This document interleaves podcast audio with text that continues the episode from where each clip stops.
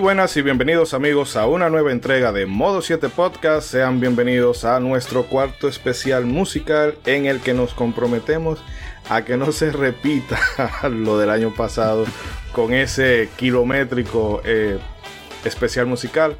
Pero bueno, esta vez sí que le vamos a traer mucha buena música, eh, a pesar de que no nos extendamos y además de muchísima información con un invitado que eh, de primera, la crema de la crema y cuando hay que hablar de música de videojuegos o de personas que conocen de música de videojuegos de, en el habla hispana y me atrevería a decir que a nivel general por los conocimientos de, su profesión y la labor que hace, pues bueno, estamos eh, más que honrados de contar con su visita.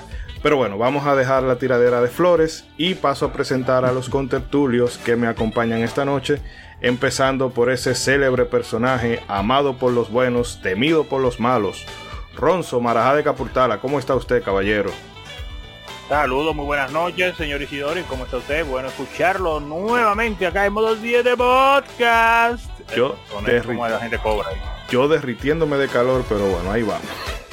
Estamos asando, ¿no? Y eso, que el calor no ha llegado, no ha llegado a agosto todavía. Sí, porque es el, eh, para los que vivimos en, República Dominicana, hasta el primero de enero no hace como un poquito de frío. Y cuidado. Ya lo sabes. un poquito de fresco. Exacto. Pero nada, ¿y quiénes son los otros frescos que están ahí en espera? Dígame, dígame. bueno, nos acompaña desde la ciudad de Monterrey, esa ciudad famosa por la birria y la carne asada, Mr. Trumpetman. ¿Qué tal, señores? ¿Qué onda? ¿Cómo están? Ahorita más famosa porque nos falta el agua.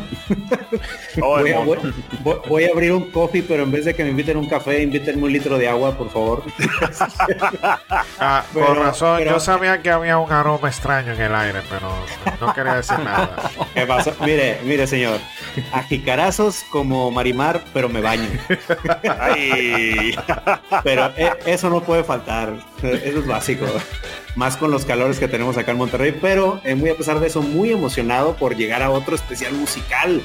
Ya saben que nos encanta la música de los videojuegos y pues súper encantado de presentar todos estos temas. Y sobre todo, señor, tenemos un gran invitado hoy. Por favor, eh, preséntelo. Sí, bueno, y como ustedes saben que aquí este programa es tanto de dominicanos como de, de mexicanos, nos acompaña desde la ciudad de Querétaro, o bueno, Querétaro, me disculpan la pronunciación. Querétaro, eh, Querétaro sí, vamos a hacer.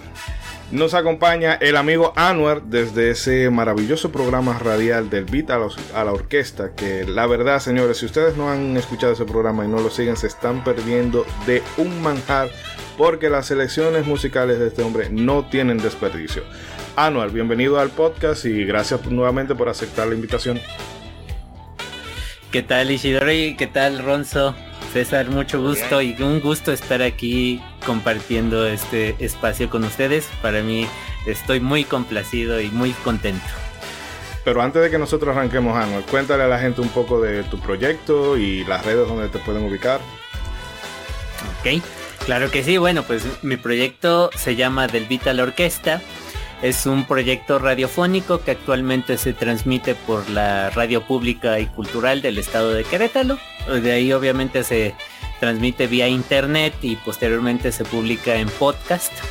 Y pues estamos cumpliendo cinco años de transmisiones por la frecuencia de modulada y 10 años de haber empezado el proyecto, que originalmente comenzó como un podcast y, bueno, de ahí se ha ido transformando, ha tenido varias etapas hasta llegar a la radio pública, que precisamente es uno de los objetivos que más perseguía, ¿no?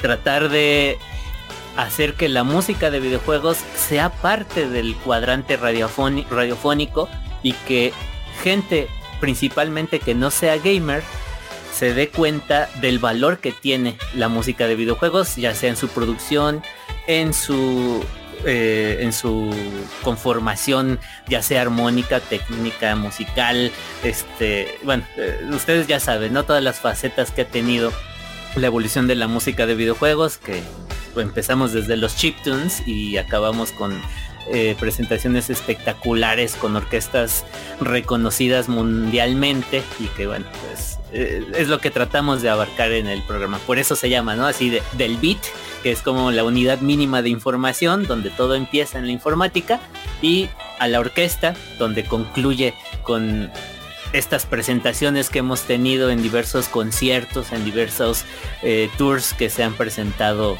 pues prácticamente en todo el mundo. Prácticamente eso es lo que abarcamos en el programa y este lo pueden escuchar en internet en www.rtq.mx los días miércoles de 4 a 5 de la tarde, centro de México y en la repetición en podcast nos pueden encontrar casi en cualquier plataforma de podcast como Del Vita la Orquesta. Y señores, porque una cosa, para que no vayan a pensar que como nosotros que hacemos un podcast, que somos una, una balsa de enganchados, como se diría en República Dominicana, de aficionados, eh, Anual, yo quisiera que tú también comentaras un poquito de, tu background académico. Porque ah, eh, ah. eso, sobre todo para que la gente sepa que no un carajo a la vela que está conduciendo el programa. ok, bueno, pues yo empecé a estudiar música desde muy chiquillo, como desde los 12 años, en la, en la Fundación Musical Yamaha realmente los primeros cursos son de juguete, ¿no? No es, no es algo muy profesional, pero una vez que uno concluye la educación básica, puede optar por especializarse en algún instrumento que maneja la marca. Yo decidí estudiar un instrumento que se llama el órgano Electron, que es como un órgano electrónico que puede manejar un sinfín de estilos y de música y, bueno, es una máquina maravillosa para mi gusto. Y una vez que yo concluí la preparación básica y la avanzada, tuve la oportunidad de estudiar el, lo que ahí en la Fundación Yamaha se llama el EPI, que es el entrenamiento pedagógico profesional Yamaha, que es un sistema exclusivo de la marca, y pude concluirlo en Nagoya, Japón, en donde estuve estudiando mis dos últimos grados. Este, me, gradué en Nagoya y allí hice un proyecto de tesis que se llamaba precisamente Del Vita a la Orquesta, ¿no? Que fue mi encontronazo con la música de videojuegos.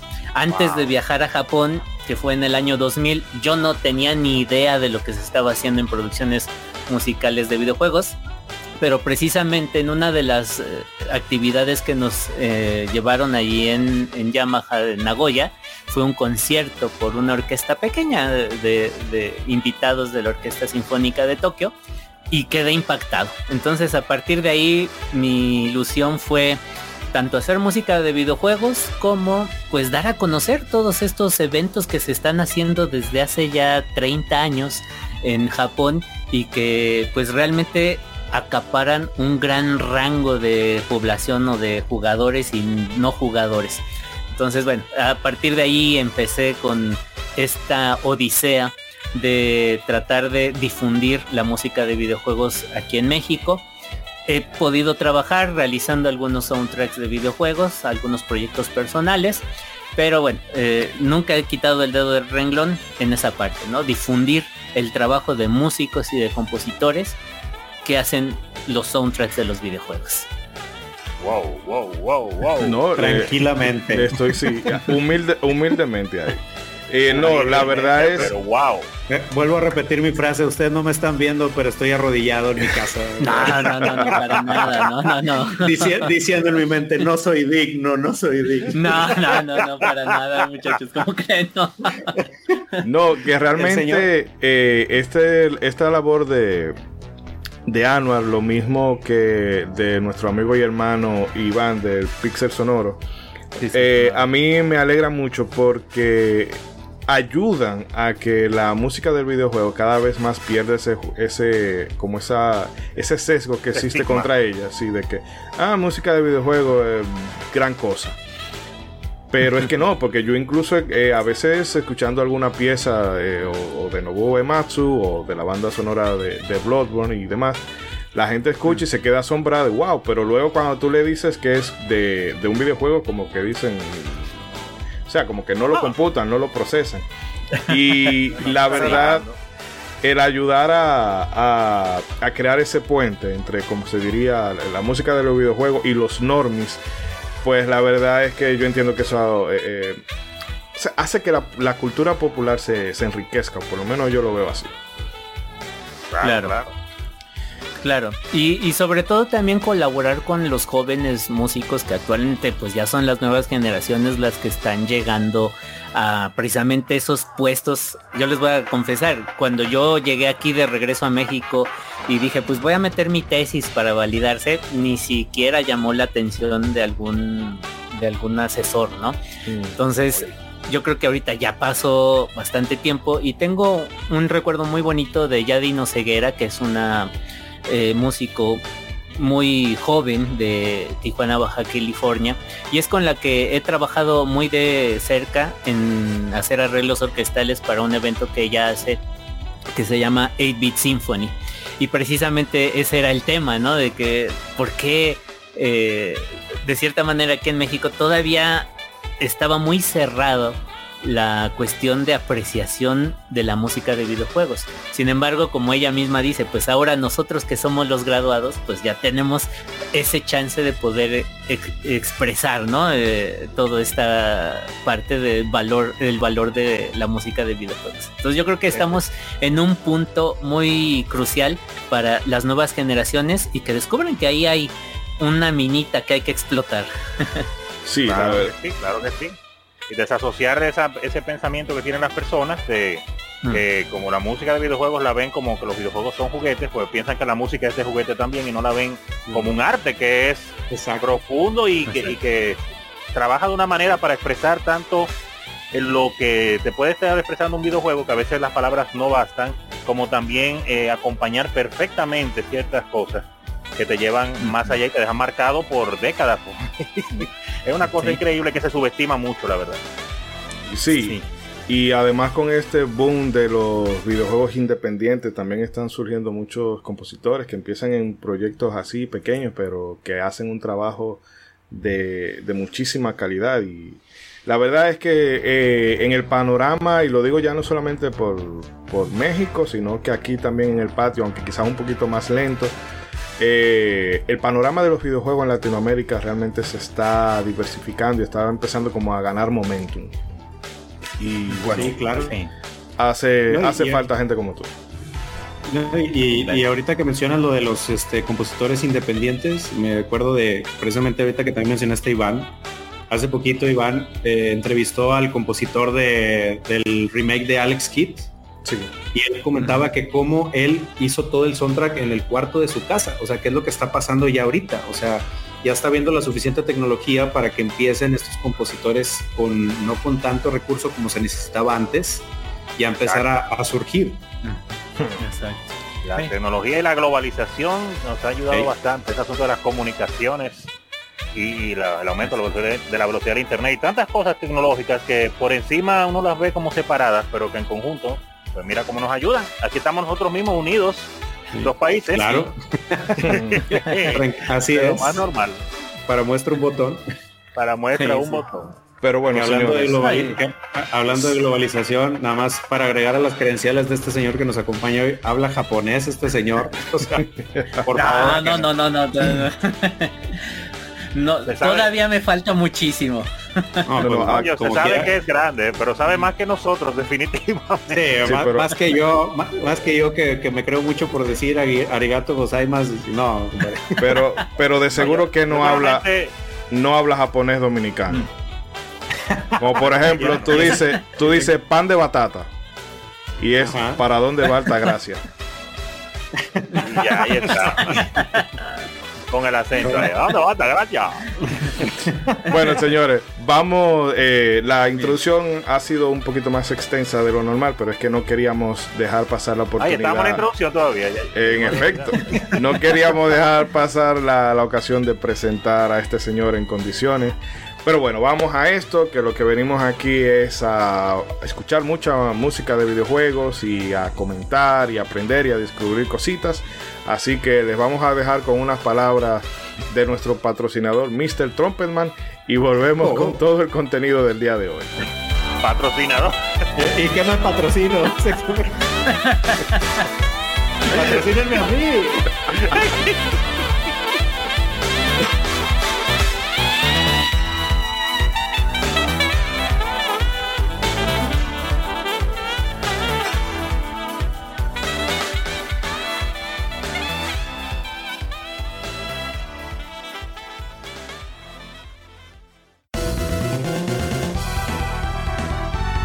Visita nuestra web modo7podcast.com donde tendrás acceso a todos nuestros episodios en la mejor calidad disponible. Además puedes convertirte en uno de nuestros productores ejecutivos accediendo al link de nuestra página de Coffee. También estamos en todas tus plataformas de podcast favoritas. Y no olvides que tus comentarios y sugerencias son importantes para nosotros. No te despegues y continúa en Modo 7 Podcast.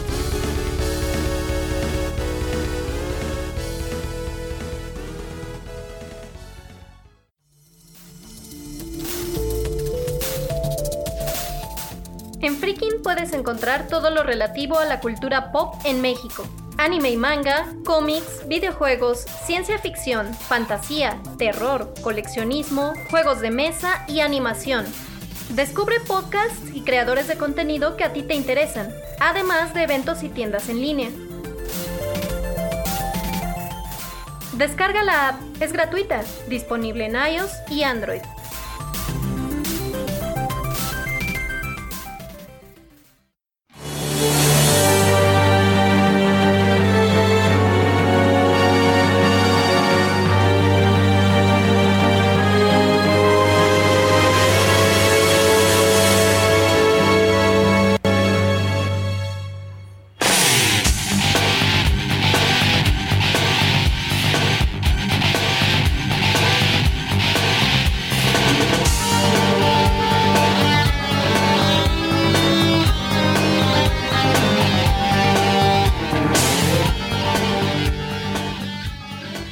Y arrancamos con el episodio de hoy, ahora sí, de lleno. Antes de, me permito explicarle que la temática de esta ocasión, para hacer las cosas un poquito más variadas, es que nos estamos centrando en versiones en vivo. Para, no sé, un gimmick. Ya veremos si luego lo hacemos con cover y demás. eh, para que no sea como siempre la misma monotonía. Y bueno, le doy el paso rápidamente a nuestro invitado Anuar, que nos tiene una selección, me parece que es del título Samurai Showdown. Anuar, ¿qué nos puedes comentar de, de- esta pieza y bueno, de- de- del espectáculo en cuestión en que se enmarca? Claro que sí. Pues mira, esta pieza, conforme me la solicitaron, pues de algún evento o algo que me haya marcado.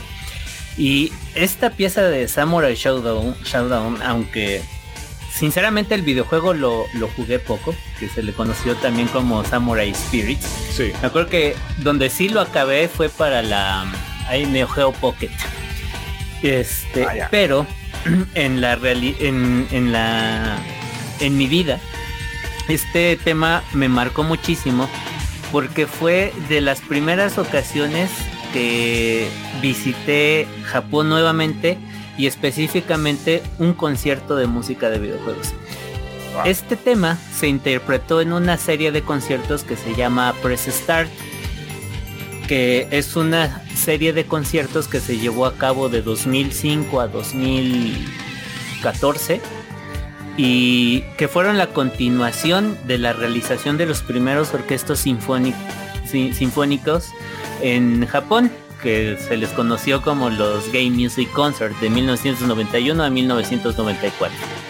Entonces, pues las diversas asociaciones de arreglistas y músicos compositores pues decidieron hacer como que un homenaje a aquellos conciertos que fundó Sugiyama Kouchi, el compositor de Dragon Quest, y pues realizaron esta serie de Press Start que duró 10 años.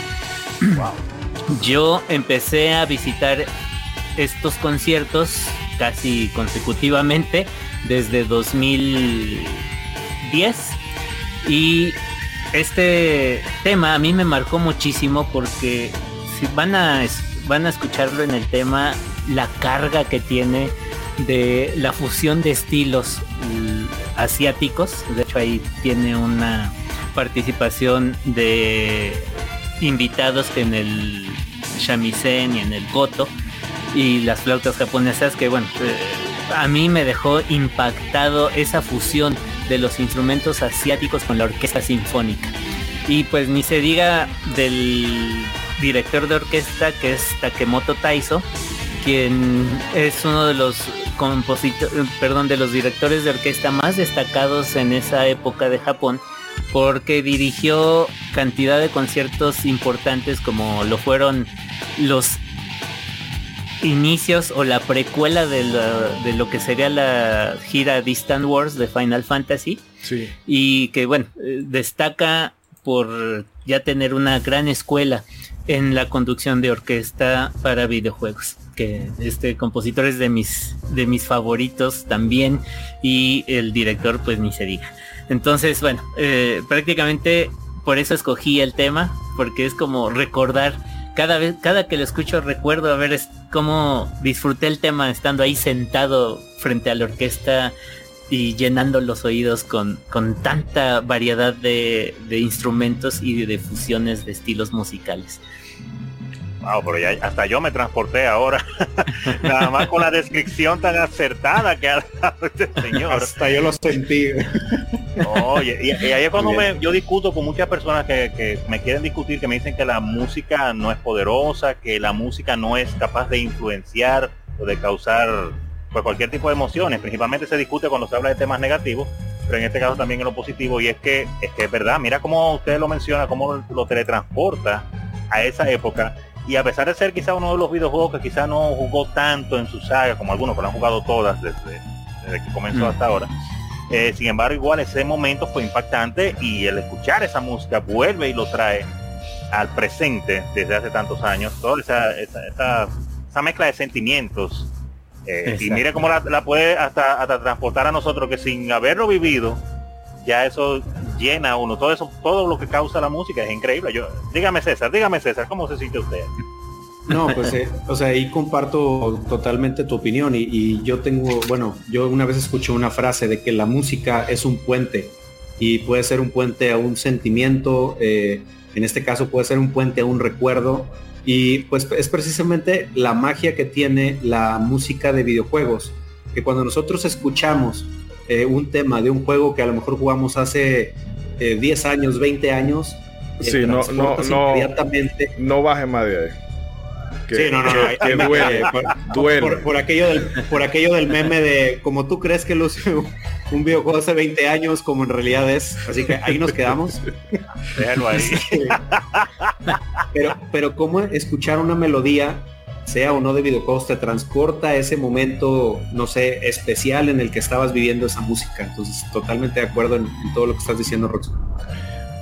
Y bueno, brevemente, yo quería que, no sé si Anuar me puede confirmar este dato, pero que esta serie de conciertos eh, la iniciaron, eh, bueno, entre Masahiro Sakurai, creo que estaba, eh, bueno, Nojima, el el, bueno, vamos a decir el escritor de Final Fantasy VII y otras cuantas de la saga, y Nobuo Uematsu, pero me parece curioso que haya sido gente que no solamente está metida en, en la composición de videojuegos, sino que eh, otros ámbitos de, la misma industria.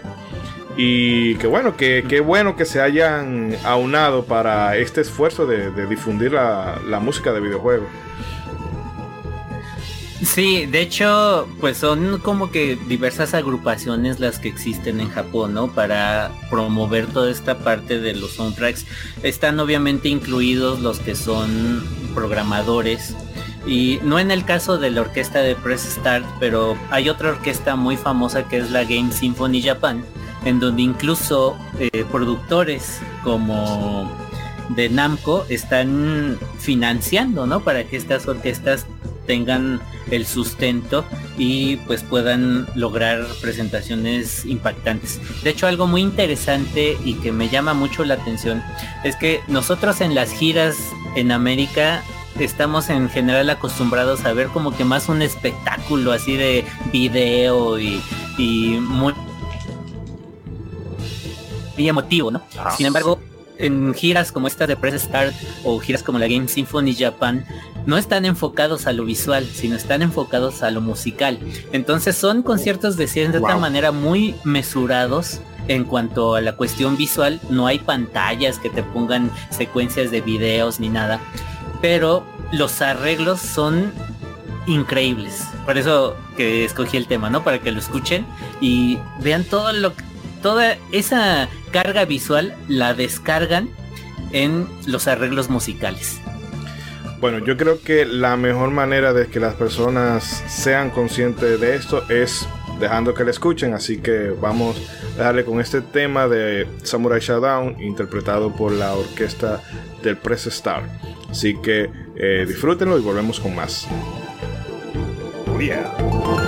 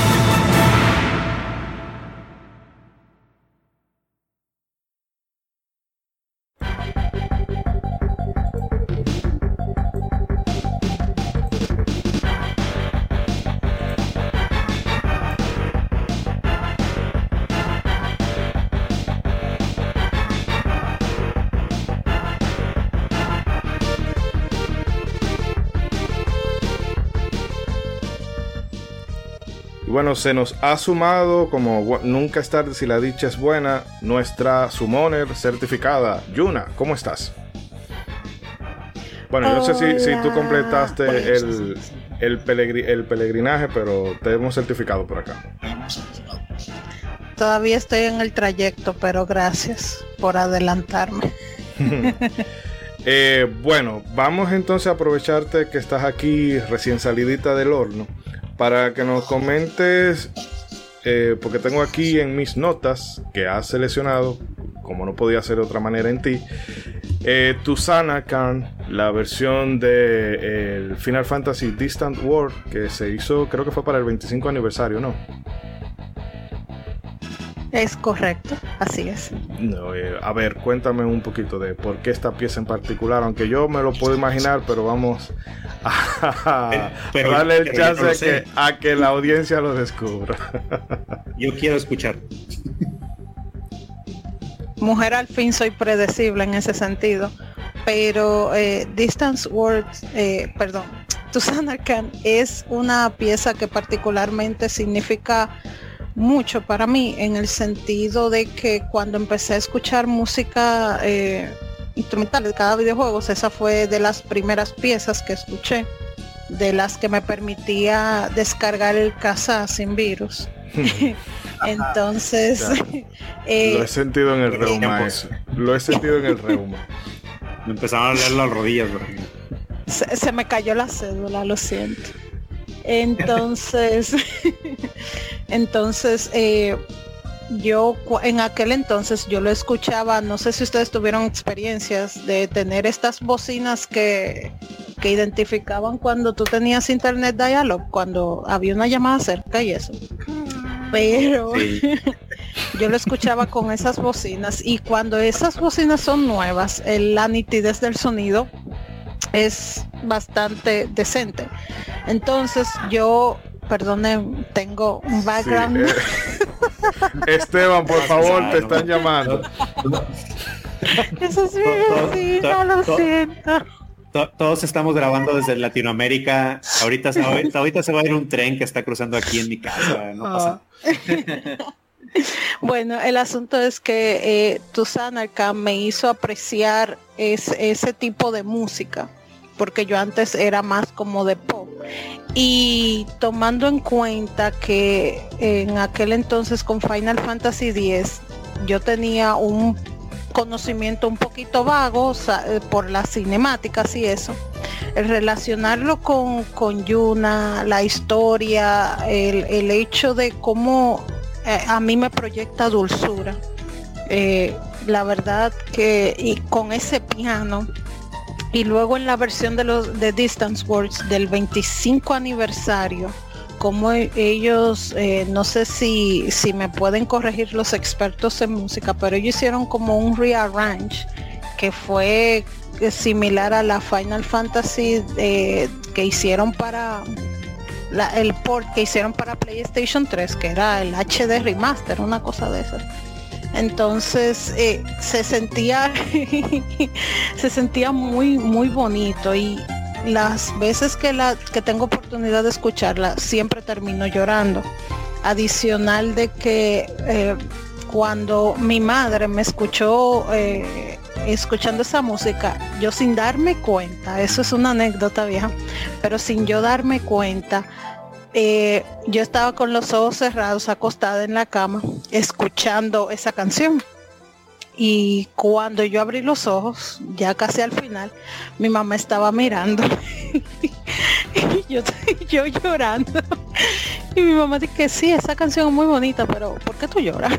y dije, pero que muy bonita, mami.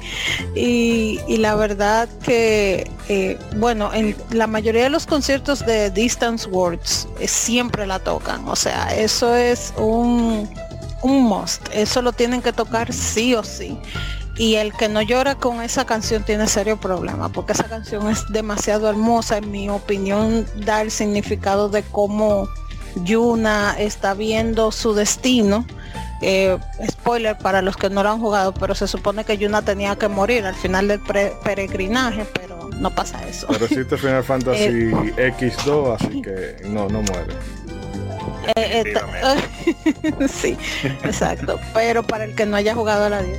Entonces eh, es como una forma de proyectar como ella está viendo de una manera optimista. Ella, ella siempre al final de cada ciudad o pueblo al que ella visitaba, ella siempre se quedaba mirándolo. Entonces ahí, junto con esa canción, cuando llegan a Sanarkand, entonces ahí aparece la icónica frase de, de Tidus, de Listen to my story. Entonces eh, llega. No sé si hayan personas que se quieran, se, se puedan identificar conmigo, pero el toque que tiene eh, acá, ni siquiera la canción de Eirit la supera. Lo siento por los fanáticos de la Final Fantasy pero no, no, no. Susana Arcan le da esa dulzura que, que no es superficial como la que tiene la canción de Iris. Y, eso, que la de Iris es una canción de reggaetón y esta tiradera. Una tiradera. No, no, no, no, El motivo por el cual eh, yo hago ese comentario es porque. Dilo, yo, dilo, se tenía que decir. ¡Hostia, tío! Final Fantasy VII, mi infancia. no, eh, es, el motivo es porque en, en aquel entonces, cuando eh, se usaban mucho los foros, las personas siempre comparaban esas dos piezas. Siempre.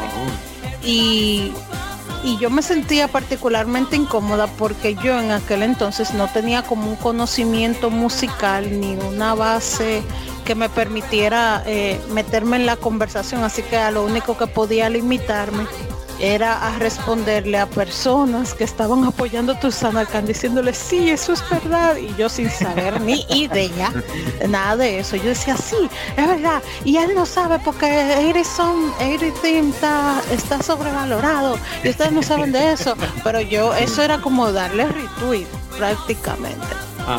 Entonces, ahí eh, yo, eh, yo tengo una amiga que ella eh, en, ella toca piano y toca violín. Y un día yo le insistí con, que me tocara Tusanarkan. Ella dice que esa ha sido una de las piezas que más como que dificultad le ha tomado aprender, pero que al mismo tiempo le ha gustado. So, he tenido mi concierto personal tomando en cuenta que soy una persona económicamente discapacitada que no puede pagarse un concierto para allá. pero ya, ya, muchos quisiéramos eso. ¿eh? Ay, pero tú, tú, eh, Distance Words ha tocado México. Yo no sé si ustedes han tenido la oportunidad de ir, pero una envidia que usted o por eso, porque tengo entendido que ese y Chile creo que han sido uno de los únicos países en Latinoamérica que han tenido Distance Words Ay, no sabía eso. Qué bueno. Sí, sí, México es grande. Sí, no, y, de, y de hecho hace poquito que hubo uno, ¿no? Hace poquito vinieron. Sí, en Guadalajara. Ah, exactamente, pero es, no me digo una cosa así. Es, es, es, a lo que me refiero, o sea, como es en diferentes estados, créeme que por dentro yo estaba así de yo por maldita pobreza. Porque pues digo, es, son distancias largas y pues uno que, o sea, una el dinero para el concierto, dos el dinero para el viaje. No sabía. Pero sí, al, menos sí. No, dime, dime que me han dicho, yo tengo un solo amigo que, que él vive en Estados Unidos y él tuvo la oportunidad de ir a la presentación que, tuvieron en Miami. Y él de hecho me trajo un póster de él y, ay Dios mío, se me olvidó el, señor que dirige, porque ya... Arnie Roth. Arnie, Arnie Roth, sí, gracias. Eh, un póster de él y Arnie Roth. No me lo, él dijo que no pudo autografiarlo porque los autógrafos costaban 25 dólares. Mario Castañeda. Qué listo que son, y él solamente auto, él obviamente pagó para los autógrafos de él. Él solamente me pudo conseguir el póster. Pues y él me ha dicho que sí. No, termina la idea para, para ah, el tema. Perdón, bueno, eh, bueno, ¿quién te manda? ¿Quién te manda a, pedir mi opinión? Tú sabes que yo me iba a ir en una y me fui y todavía estoy de camino. Así que te aguanto. Entonces, eh, él tuvo la oportunidad de ir a uno de sus conciertos y él me dio la razón cuando yo le dije que cuando se escucha tu Sanarkam se llora Y él que lo, escuchó ahí en persona, yo, eh, qué envidia. Y, y se tomó fotos con Nobu y yo como que ah, yo, cualquiera se pone en paint y, y, él, dice, él dice que los conciertos son un poco costosos, pero yo soy del tipo shut up and take my money, no me importa mi crédito, gracias a Dios está limpio en el banco, so a mí no me importa ir y tomar un préstamo y para un concierto. De hecho, ellos van a volver a tocar en Miami, so si tenemos oyentes que residan en Miami, en marzo del año que viene van a tener una presentación, creo que el 23 de marzo, y junten dinero, ahorren, vayan y díganos sus experiencias en la caja de comentarios, porque yo sé que hay personas que no son económicamente discapacitadas que están escuchando este programa. Eh, bueno, eh, yo iba a comentar algo de Distant World, pero mejor voy a poner el tema eh, y lo comentamos y lo comentamos más adelante. No, no, es para que no se haga el lapso tan largo. Entonces le dejamos con tu Sanarkand, que obviamente Forever Rachel es la pieza superior de Final Fantasy, pero bueno. oh, oh, oh, dejo, el lío hecho y lo pongo. Mira, dale, mira, yo sé dónde tú vives. ¡Llévatelo, Kundo! Si tienen pañuelos, prepárenlos, señores. Ya les digo yo una que van a llorar.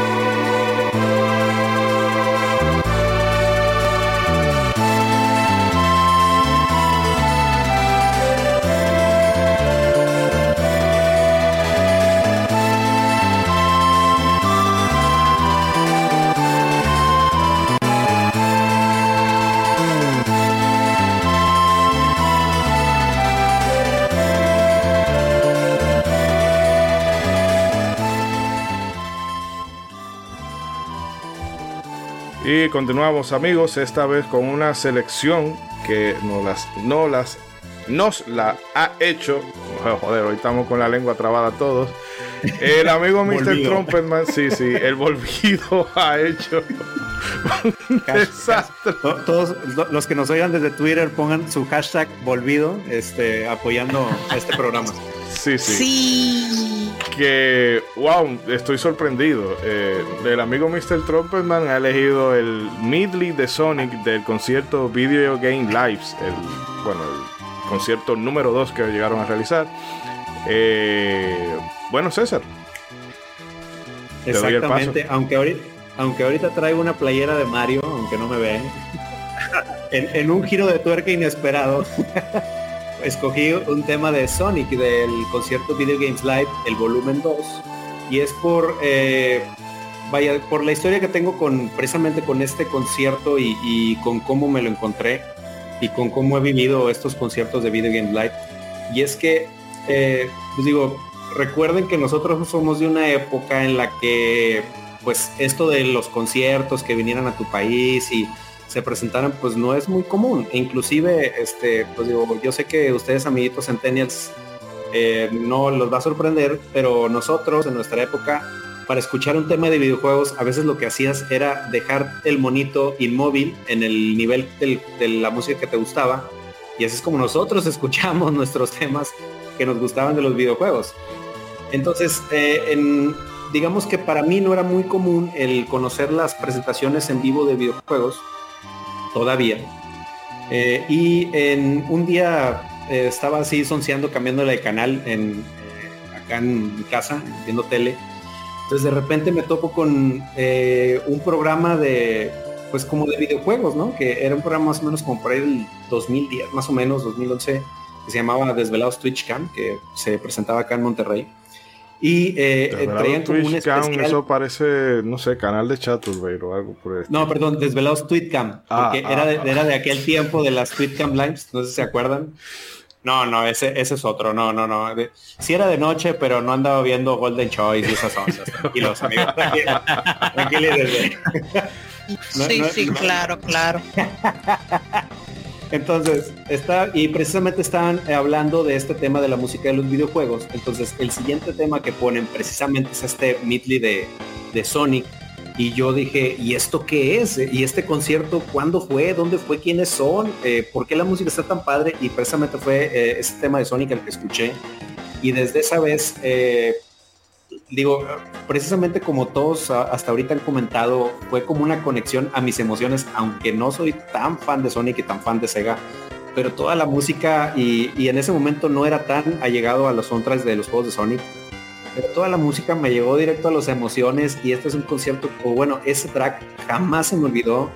Hice lo posible por encontrar de dónde venía este track y ya me informé después que, pues que venía de esta serie de conciertos de Video Games Live, que lo producía Tommy Talarico, eh, junto con Jack Wall, este, que era una serie de conciertos que se presentaban alrededor del mundo. y obviamente los empecé a seguir, empecé a seguir este, su trayectoria, eh, obviamente encontré el, disco de Video Games Live Volumen 2, de ahí me pasé al 1, que eran los dos que estaban en ese momento, en esos años, y obviamente todos los tracks me, me encantaron, pero este track de Sonic seguía siendo como que mi, mi favorito. Y pues para comentar un poquito del track, es un medley que, que más bien es el arreglo orquestal del, de la pista de créditos del Sonic 1. Y en este track podemos apreciar eh, desde Green Hills, eh, Starlight Zone, el tema de jefes o el boss team, eh, mi momento favorito de la canción que es Spring Yard Song, que la verdad para mí ese es el momento culmen de, bueno, mi momento culmen de la canción porque Spring Yard Song de por sí es un track muy bonito de Sonic 1 y en este reloj orquestal que lo hacen, la verdad es que la rítmica, la cadencia que le ponen, todos los instrumentos suenan muy muy bien. Y qué decir del, comienzo de este track, cuando todos en los coros este, hacen la pantalla de inicio de Sega, eh, es algo que te pone la piel de gallina, es, impresionante. Y este, no sé qué tan familiar, o bueno, nos puedes comentar un poquito acerca de estos conciertos de Video Games Live, eh, tú, Anuar, lo que, lo que estés familiarizado con ellos. Uy, pues sí, yo la primera vez que escuché acerca de los Video Games Live fue en 2008. Y precisamente en una presentación que se hizo en Mexicali, Baja California. Eh, en aquel entonces yo tenía un hermano que estaba viviendo en Tijuana y me mandó un como como qué será como una gaceta en donde vi que ahí estaba anunciado el concierto y curioso, ¿no? Porque este, que fue 2008, yo ya este, le estaba dando seguimiento a los conciertos que se estaban haciendo de videojuegos. Y me sorprendió, ¿no? Que cómo se iba a hacer ese, ese concierto. Realmente nunca pude ir y bueno, me apegué a los comentarios, al parecer fue un buen intento, no fue algo que haya salido espectacular, porque en general esta gira de Video Games Live en la mayoría de las ocasiones utiliza músicos locales. Y bueno, pues sabemos aquí en México que a veces hacemos las cosas muy apresuradamente y nos salen bien. Entonces, bueno, e-, esa fue el primer... Eh, eh la primera ocasión en que me enteré de esta gira. Posteriormente en el 2011 se presentó en el Teatro Metropolitan en la Ciudad de México y realmente y sinceramente yo quedé muy decepcionado porque pues igual no carecía mucho de calidad y bueno después me enteré de que es el mismo problema que hubo mm. poco tiempo de ensayo, hubo ah, poco tiempo de organización. Pero bueno, incluso hasta vi o sentí momentos que se estaba usando un playback, no, no se estaba interpretando totalmente la orquesta, pero bueno, son, son cosas que pasan, ¿no? Sin embargo, pues ya la calidad mejoró mucho.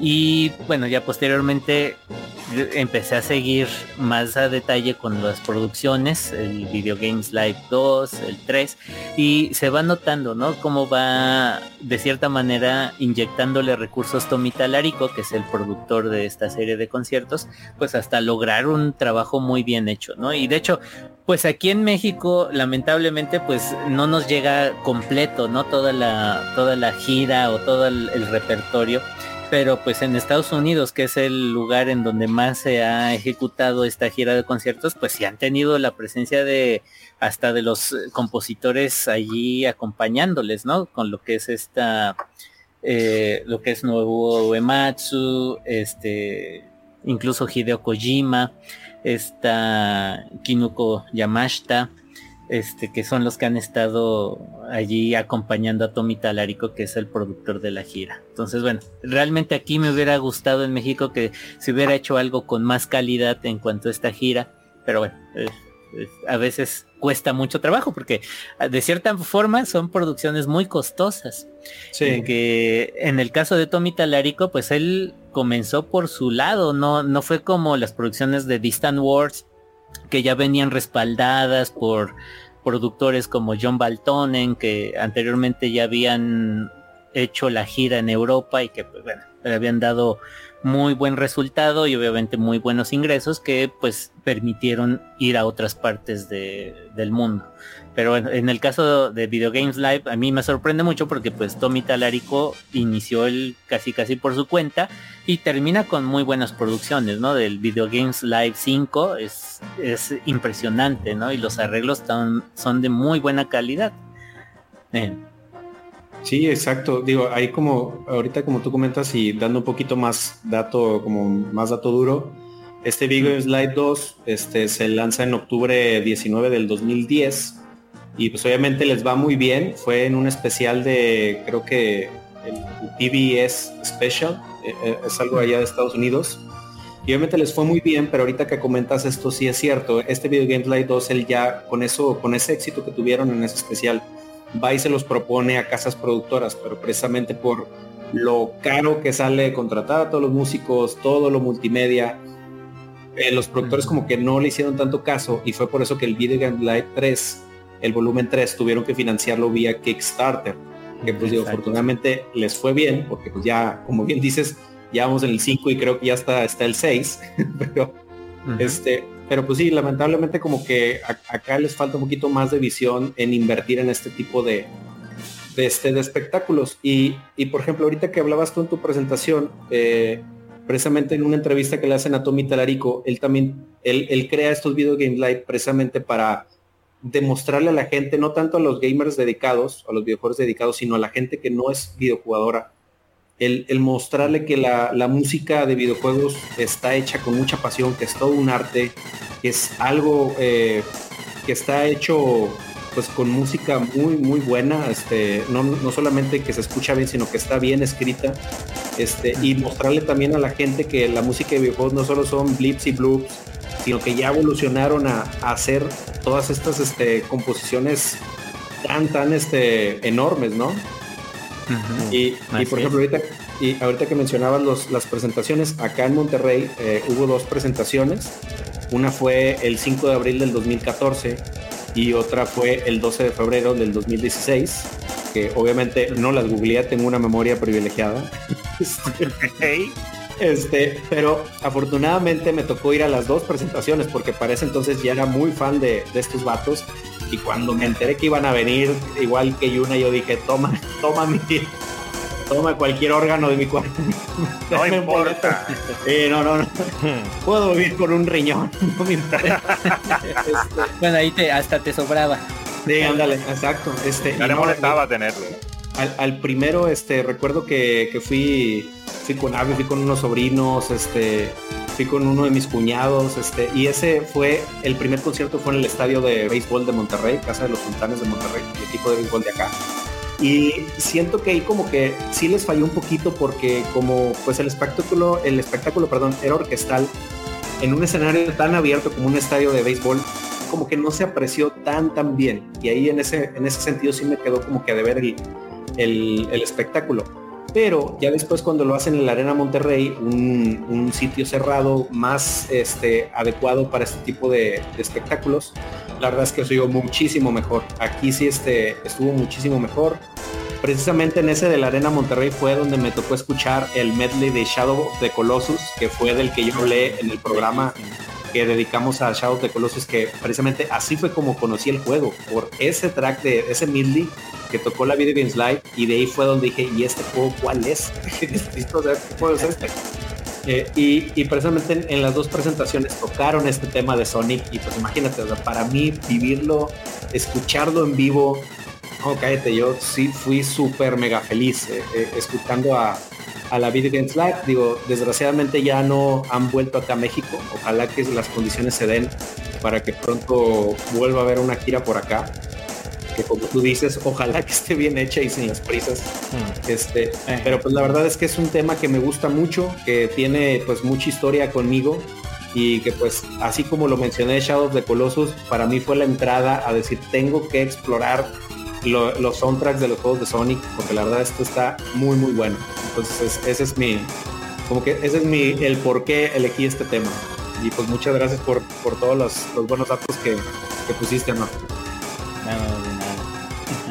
Bien, pues entonces vamos a dejarlos con este medley de Sonic del Video Game Live Volumen 2 y regresamos con más música después del corte.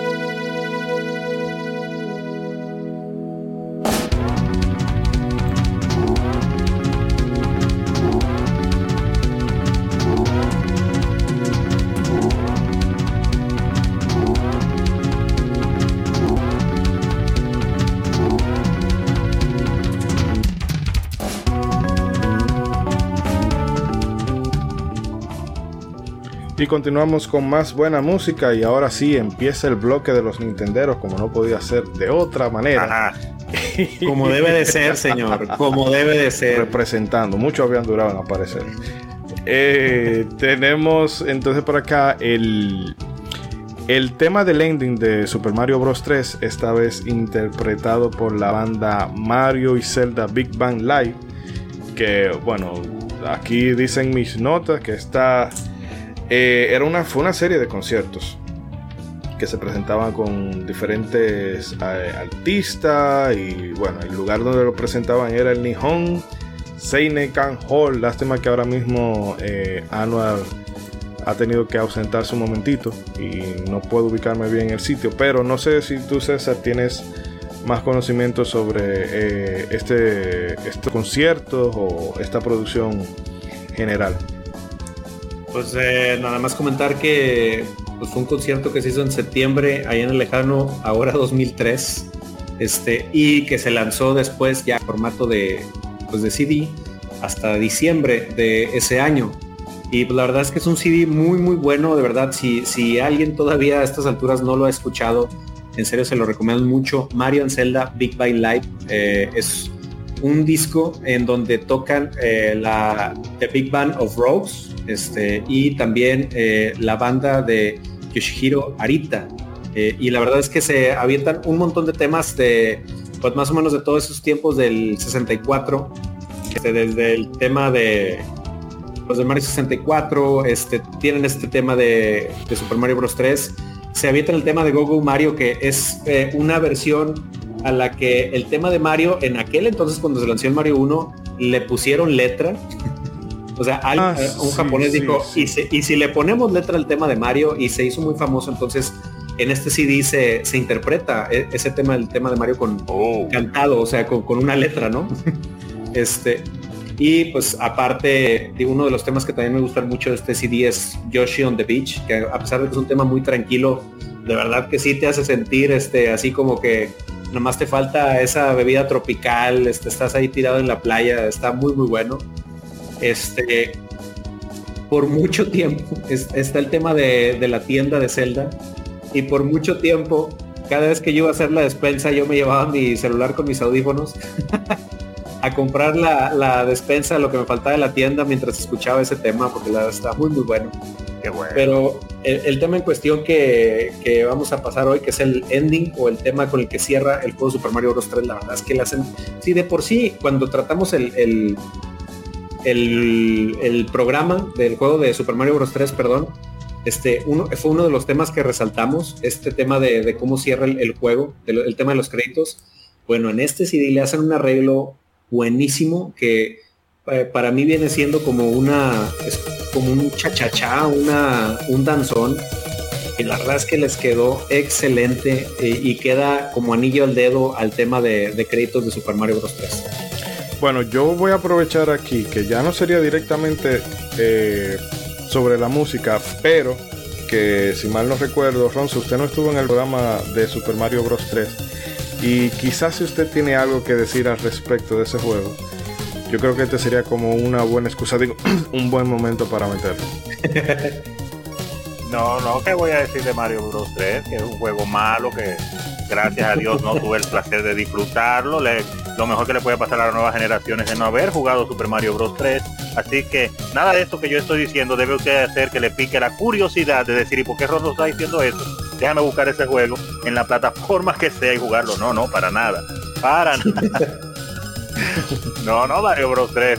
Eh, en resumidas cuentas, aunque lamentablemente no pude participar en el programa, como usted menciona, es para mí uno de los más grandes juegos en la historia de los videojuegos en todos los todas las partes que tanto en, gameplay como en gráficos lo que se representó en su tiempo así como en música, en, la manera en que hasta el final, cómo se maneja y todo. Y fue una de las experiencias más importantes en, mi vida como videojugador, eh, descubrirlo en el NES, definitivamente, hace ya un largo tiempo. Y tanto que siempre hago la anécdota de que me aprendí hasta las cartas N que salían ahí, me las aprendí de memoria, que son las que daban unos premios, sabía que si fallaba dos veces se cerraba la carta, yo me las sabía todas de memoria. Así es que eh, obviamente la música es parte importantísima de este juego y es de las, de las tonadas que una vez que usted lo juega se le quedan marcadas para toda la vida. Es imposible que usted juegue Mario 3 y después usted no se acuerde eh, de la música. Yo creo que de todas las músicas, no hay ninguna que, haya pasado así por así. Así es que qué bueno que podemos hoy en este especial eh, disfrutar de una de estas tonadas, pues interpretada de esta manera, que si ya en eso no la disfrutó siente, pues al escucharlas ya a lo grande, vamos a decir así, eh, llegan todavía mucho más allá, tanto al punto del nivel de la nostalgia como la apreciación de hasta dónde eh, este tipo de música eh, se le puede sacar el jugo ya con más instrumentos y con mayor preparación. Así es que espero que la disfruten. Bueno, pues entonces vamos a dejarles con este ending team del Super Mario Bros. 3 y regresamos con más música en el programa de hoy. Atrapa los.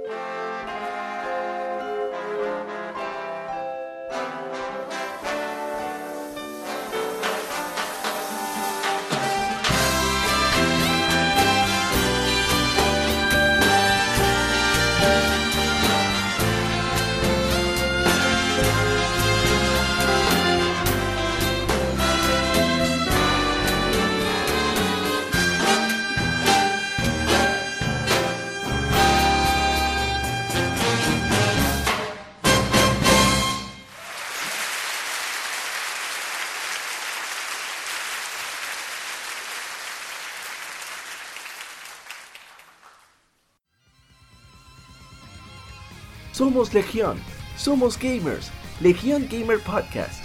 El gaming nos une. Un podcast enfocado en tratar juegos de actualidad y del pasado con la relevancia que merecen. Puedes escucharnos en iBooks, Spotify, TuneIn y demás plataformas de podcast de tu preferencia buscando Legión Gamer Podcast. Recuerda seguirnos en las redes sociales como Legión Gamer RD. Visita nuestra página de Facebook para que seas parte de nuestros streams de las Gamefemérides, donde conmemoramos algunos títulos jugando en su aniversario. Porque todos jugamos, el gaming nos une. Legion Gamer Podcast.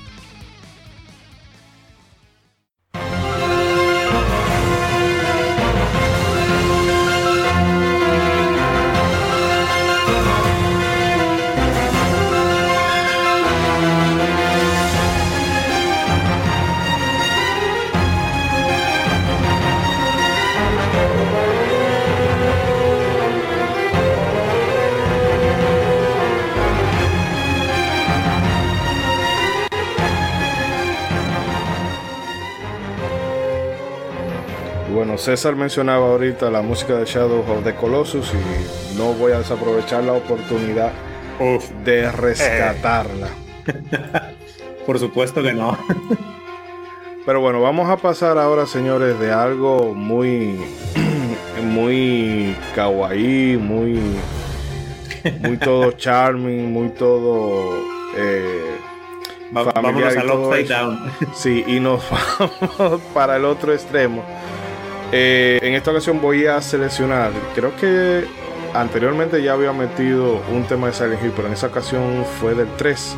Y ahora voy a meter eh, el tema Waiting for You del Silent Hill 4 de Room, eh, interpretado por una mujer que esa, esa, la voz de esa mujer a mí me encanta, es de Mary Elizabeth McLean, que anteriormente tenía el seudónimo de Melissa, Melissa Williamson.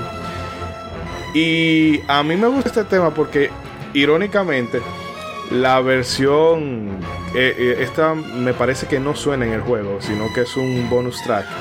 Pero la versión simulaba estar en vivo, eh, como si lo estuvieran tocando en el Heaven Night, que es este este sitio de cuerería, vamos a decirle así, este, este putero de Silent Hill, que es donde se supone que trabaja María, la personaje de, de Silent Hill 2. Y bueno, a mí esa versión siempre, siempre me ha encantado. Y bueno, viendo que Silent Hill tenía, tiene rato muerta. Eh, sabemos que últimamente están los rumores de que, ah, que Kojima eh, está trabajando en un posible Silent Hill. Ah, que Sony compró la IP. Ah, que, que si la gente esta que hicieron el The Medium están haciendo un port. De todos los rumores, para mí ese es el que más grima me da, porque The Medium, la verdad sea dicha, y suerte que Yuna no está aquí, es un juego mediocre. Entonces esa gente no tiene el pedigrí para hacer, para hacer un Silent Hill. Y bueno, ver que todavía en, esta época, bueno, este, esta versión en particular la tocaron eh, o la, bueno, la interpretaron en el 2016 en un concierto en San Petersburgo, en Rusia. Eh, y es bueno ver eso, de que a pesar de que Konami no está haciendo el más mínimo esfuerzo por mantener viva la saga, la gente eh, le tiene un respeto y un cariño a la labor de Akira Yamaoka. Y también me llama mucho la atención que es tanto Mary Elizabeth y Akira como que desarrollaron una especie de amistad más allá de lo profesional, porque siempre están eh, se le ve como que interactúan mucho, incluso formaron el The Silent Hill Band, eh, que Troy Baker, ya sabemos, la de Joel, la voz del hermano de Nathan Gray, en, eh, de Nathan Drake en los Uncharted, la voz desafortunada de Snow en Final Fantasy 3 y todo eso. Desafortunada. Sí, no, no, porque es que ese personaje de Snow, Dios mío, qué asco. Pero el caso es que, bueno, pero no más asqueroso que Hope. Eh, déjalo ahí, déjalo ahí. Sí, que se hizo esta banda como con esa intención de mantener vivo el legado de, Silent Hill. Y a pesar de que Silent Hill 4 no es un Silent Hill que a mí me guste, yo creo que la trilogía original es el pico de, del es lo que la gente thriller psicológico. Sí, sí. Eh, que bueno, que contrario a lo que se suele decir de que este era un proyecto que empezó como otra cosa, pero que luego Konami lo, lo transformó en un Silent Hill. En realidad, los mismos productores dijeron que no, que lo que ellos querían hacer era una secuela eh, no hacer ya más secuela de la trilogía original, sino hacer algo diferente y que esto se basó en el concepto de una novela de un autor japonés, se me olvida el título, lo buscaré ahorita de un brinco. Y la premisa de, ese, de esa novela era que había un niño encerrado en un locker y a partir de ahí ellos empezaron, empezaron a, a trabajar esa idea.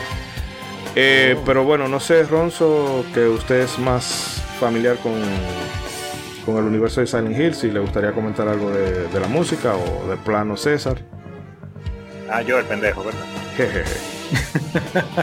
yo, lo único que sabe es esto yo. Qué lindo, eh, qué lindo.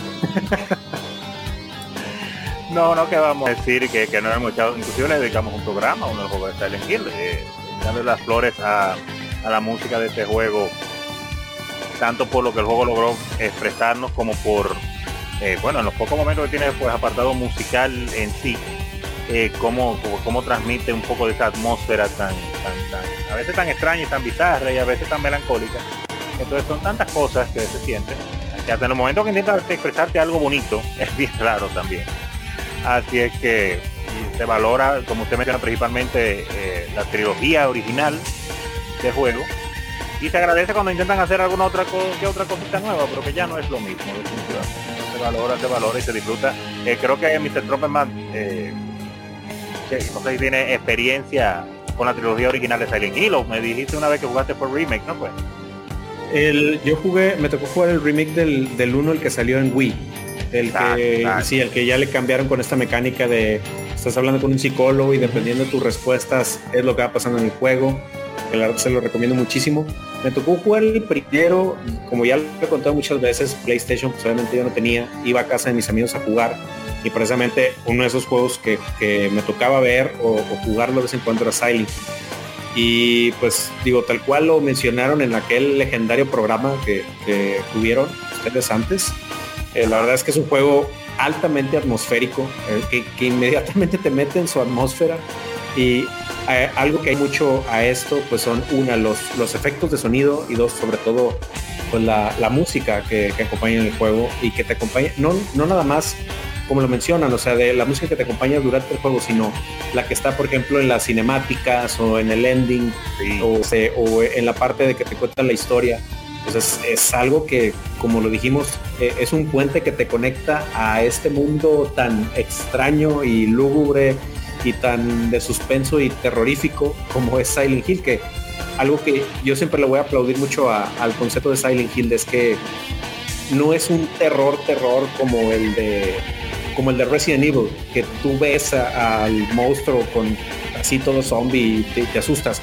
O sea, ese es un terror psicológico que no sabes a qué le tienes miedo y creo que eso te da más miedo todavía. Y que te hace sentir incómodo. Ajá, o sea, el, el, no saber qué te está haciendo sentir eso, yo creo que es todavía más terrorífico que, que el verlo, ¿no? Y, y, es algo que siempre le voy a aplaudir mucho y precisamente la música es algo que te hace conectar este sentimiento de, de inquietud, de incertidumbre. Entonces es algo que siempre le voy a aplaudir mucho a, a, la, a la saga de Silent Hill. Claro que sí, claro que sí. Y, como te decía, como uno se conecta con las historias tan extrañas, muchas veces bien bizarras eh, de los personajes de estos juegos, pues después de escuchar esta, esta música, estas tonadas, eh, uno pues a veces tiene como, qué sé yo, como una serie de, encuentros emocionales con lo, que son estas personas, lo que vivieron o cómo se comportaron. Algunos no coge pique, otro se siente mal, otro le da melancolía, otro a veces les, les una ligera sonrisa eh, al pensar en ellos y la música pues claro nos transporta, nos transporta lo que hablábamos eh, hace un rato, transporta definitivamente. Así es que nada, nada. ¿Sí? Y Hidori que no sabe nada de Silent Hill, pues eh, por favor presente ahí la canción.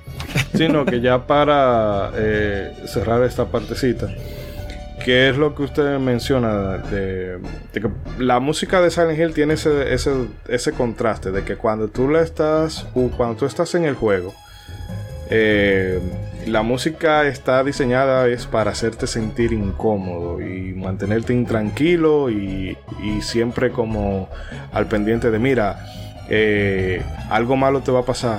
Eh, tú sabes que te va a pasar y te vamos a recordar todo el tiempo que va a pasar, pero tú no vas a saber cuándo va a ser. Y luego eh, la música que, que acompaña, por ejemplo, los ending o esos bonus tracks que ponen en los CD, que están muchas veces diseñados como para que tú te cortes las venas, porque en Silent Hill 3 hay un par de, canciones que son bastante eh, melancólicas y más que nada inspiradas por el tema de, lo que pasa con, Harry y Heather y demás. Y bueno, con, con, el 4 y de hecho todavía con Silent Hill 5 hay un tema que se llama eh, One More Souls for the Core, que a mí realmente también me gusta muchísimo. Y yo creo que esa fue una de las cosas que me desencantó de, del Silent Hill Downpour antes de que siquiera eh, el juego saliera. Y fue que ellos dijeron, bueno, no, que vamos a, no vamos a seguir con la voz de Mary Elizabeth y vamos a hacer otra cosa. Creo que metieron a los de Korn, pero al final de cuentas el backlash fue tan grande que ellos tuvieron que pedirle a ella, ven, ven, ven, aunque sea para grabar dos canciones, porque ella se volvió la, voz de, de Silent Hill, por lo menos en cuanto a, a la música vocalizada se refiere. En fin, que no voy a aburrir más a la gente con mis historias de Silent Hill. Estén pendientes para cuando venga otra vez la franquicia por aquí. Y les dejamos con este Waiting for You.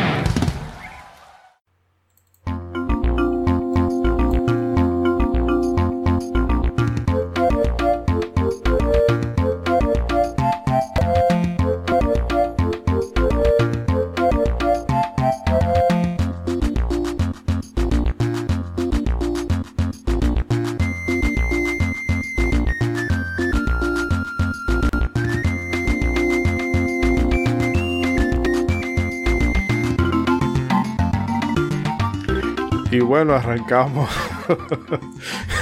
con música de la, de la mujer que no acepta fotos. Cacheteame Yoko Chimomura, no me importa. Amestrállame, mi amor.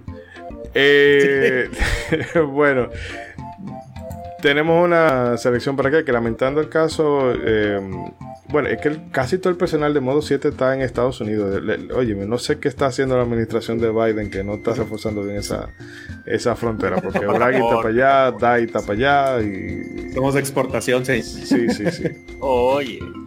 Pero bueno, eh, tengo aquí la, la, selección del amigo Bragi, que en este caso sería el Gerudo Valley, pero de la versión del concierto por el 30 aniversario de The Legend of Zelda, que es, eh, es similar, bueno, es casi la misma que la que ellos utilizaron, creo que fue para el 25 aniversario cuando salió eh, Skyward Sword.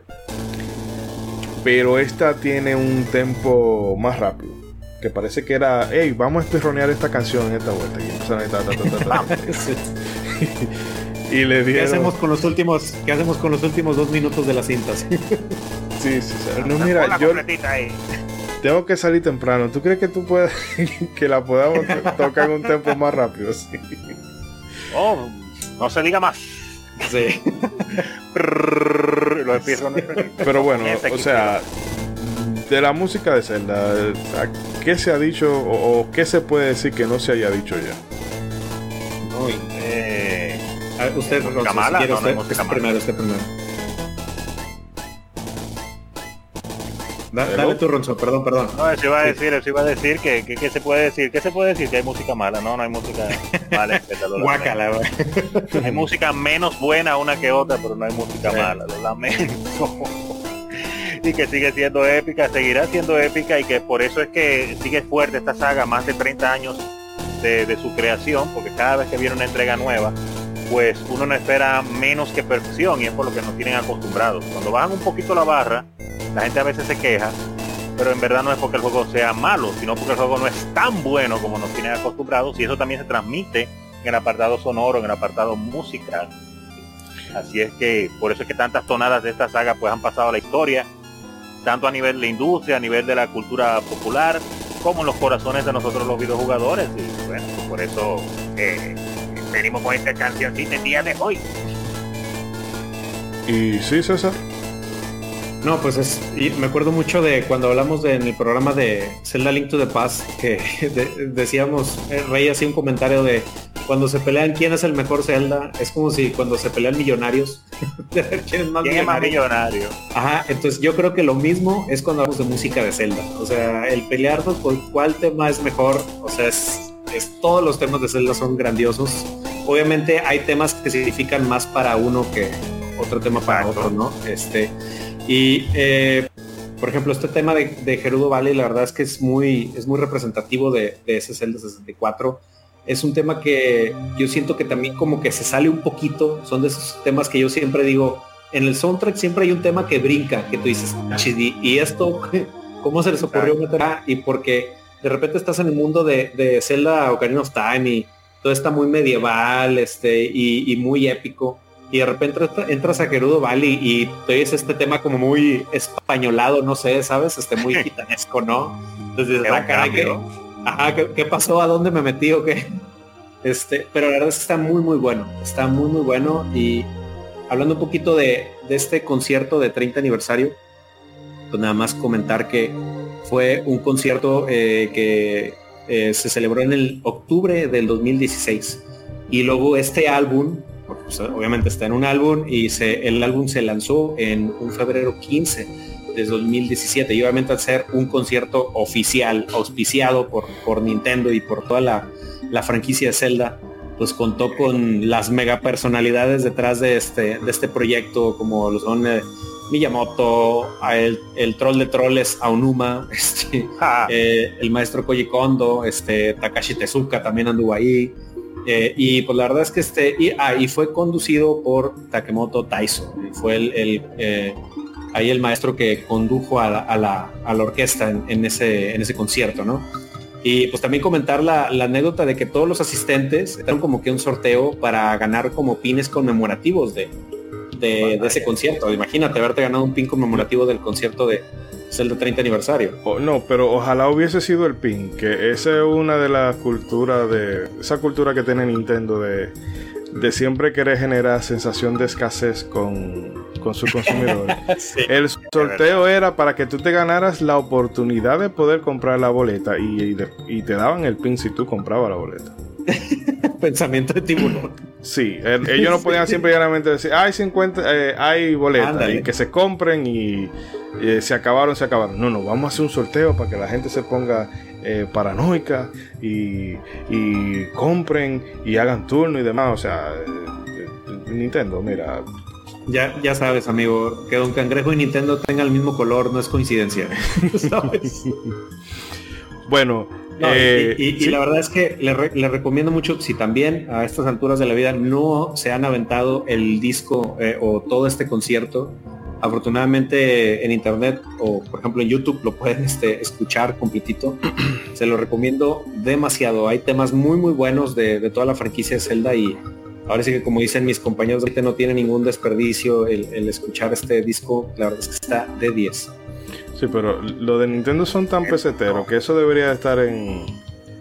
sí, en Spotify. En Spotify y ellos simplemente Ahí sí, ahí sí, un punto para Sega, que tiene todos sus soundtracks ahí. Sí, no, la mayoría. Y Konami, Square, Square Enix también ha empezado a subir. Capcom. Hace poquito, sí. Ya tan, tanto el mundo ahí.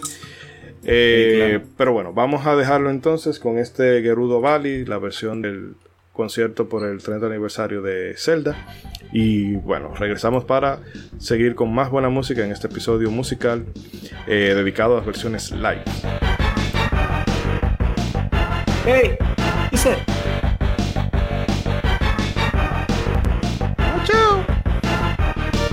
Watch now. Nadie es la responsable de, darle depresión y ansiedad a toda una generación. A una, a una generación noventera.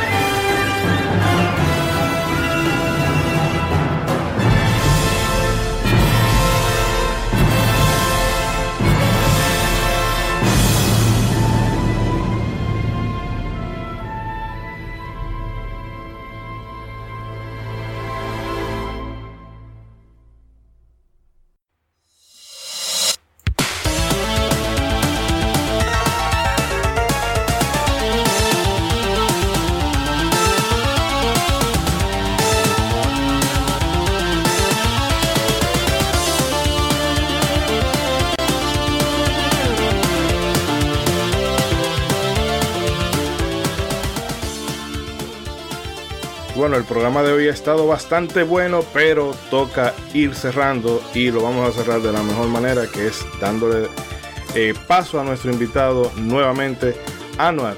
Eh, ¿Con qué selección cerramos este cuarto especial musical?